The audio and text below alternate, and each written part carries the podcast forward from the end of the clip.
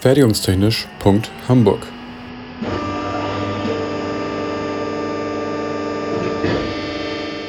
Ein Podcast rund um die Produktion.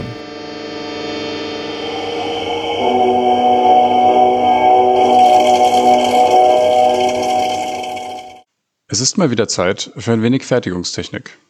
Nachdem ich vor einiger Zeit von den grundlegenden Abläufen im CAM-System erzählt habe, möchte ich heute ja, ein wenig Dampf ablassen. Dabei liegt der Fokus auf der Erprobung von Postprozessoren. Noch einmal zur Auffrischung. Im CAM-System wird ein Fertigungsprogramm erzeugt, welches später von einer ausgewählten CNC-Maschine umgesetzt werden soll. Dieses Fertigungsprogramm liegt nach Erstellung im CAM-System allerdings in einem Datenformat vor, welches die CNC-Maschine nicht versteht. Der Postprozessor ist dafür da, die Daten aus dem CAM-System in ein Format zu übersetzen, das die CNC-Maschine verarbeiten kann. Der Postprozessor ist eine Schnittstelle zwischen CAM-System und CNC-Maschine. Und Schnittstellen sind in unserer digitalisierten Welt wohl die größte Herausforderung. Vor einiger Zeit haben wir am Institut eine neue CAM-Software eingeführt. Naja, also prinzipiell sind wir noch dabei, sie einzuführen. Mit dieser neuen Software kommen auch neue Postprozessoren, die erst einmal erprobt werden müssen. Die Möglichkeiten in dieser Software sind schier unbegrenzt. Dies ist meistens Fluch und Segen zugleich. Wenn man mit den grundlegenden Prinzipien des Systems vertraut ist, geht die Erzeugung eines Fertigungsprogramms im CL-Data-Format eigentlich ganz schnell. Ein kleiner Clickbait an dieser Stelle. Was das CL-Data-Format ist, habe ich in Podcast Folge 5 kurz beschrieben.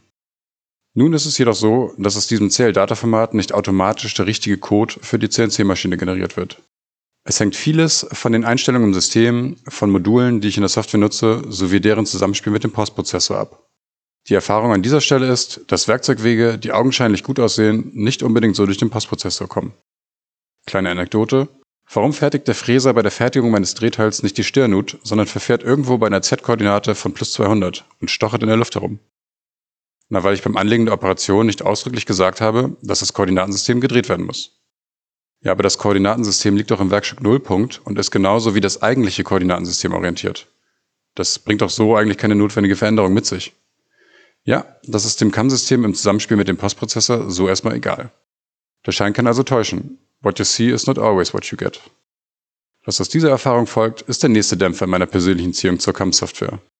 Anstatt viele verschiedene Fertigungsprogramme durchzuprogrammieren, implementiere ich jeden Schritt der Fertigung einzeln und prüfe danach, was aus dem Postprozessor herauskommt.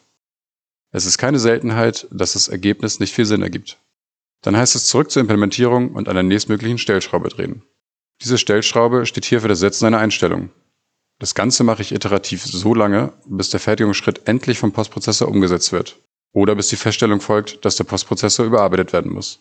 Letzteres ist einerseits ätzend, da der Weg zu dieser Situation der längste ist. Alle Möglichkeiten werden ausprobiert. Andererseits ist es auch ein gutes Gefühl. Der Fehler liegt erst einmal nicht direkt bei mir als Anwender. Teilweise komme ich mir bei dieser Arbeit eher vor wie ein Softwareentwickler als wie ein Fertigungsingenieur. Das Ganze passiert auf Anwendungsebene, ist aber ein sehr iteratives Vorgehen. In diesen Situationen kommt mir öfter die Frage auf, muss diese Quälerei wirklich sein? Die kommerziellen Möglichkeiten für werkstattorientierte Programmierung werden immer besser. Bei dieser Art von Programmierung findet das Erstellen der Fertigungsprogramme direkt an einer grafischen Benutzeroberfläche der Steuerungsumgebung der CNC-Maschine statt. Das ist oftmals übersichtlicher und auch effizienter als die Arbeit im CAM-System. Wenn die Bearbeitungsvorgänge nicht zu komplex werden, ist diese werkstattorientierte Programmierung in der Praxis oft das Mittel der Wahl. Das CAM-System würde ich in diesem Fall als die sprichwörtliche Kanone bezeichnen, mit der ich auf die rotationssymmetrischen Spatzen schieße. Warum soll ich also trotzdem so viel Zeit und Energie in dieses CAM-Thema investieren? Es sind wohl vor allem Themen, die über das bloße Anfertigen eines Serienteils hinausgehen, die mich in diesem Bereich antreiben.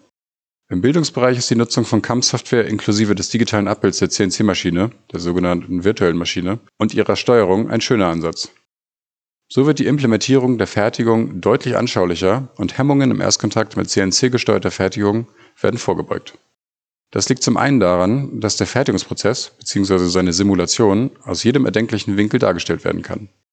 Zum anderen wird die Maschinensteuerung im tatsächlichen Layout dargestellt. Es ist digital zu sehen, was im nächsten Schritt an der physischen Maschine zu sehen sein wird.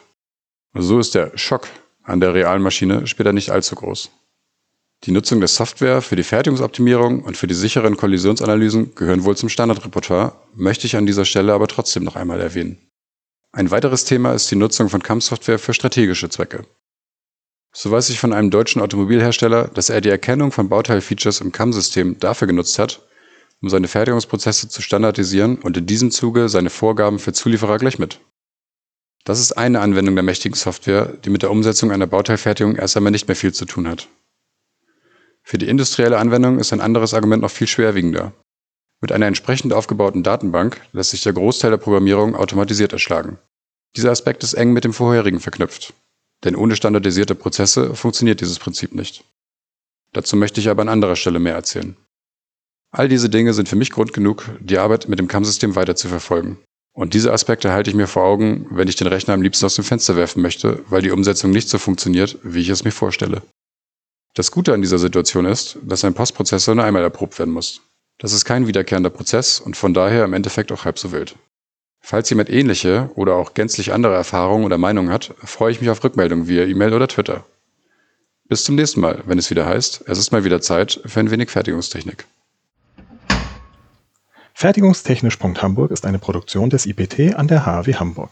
Die Inhalte stehen unter der Lizenz Creative Commons Attribution Non-Commercial 4.0 International. Infos zur Lizenz unter creativecommons.org. Verantwortlich für die Inhalte des Podcasts ist Benjamin Remmers. Meinungen gehören den jeweiligen AutorInnen und nicht der HW Hamburg. Weiterführende Links und falls vorhanden Formelzettel finden sich in den Shownotes bzw. auf der Homepage. Für Fragen, Wünsche und Anregungen erreicht man uns unter info@fertigungstechnisch.hamburg oder bei Twitter unter @fertigunghh. Es gelten die Datenschutzbestimmungen der HW Hamburg.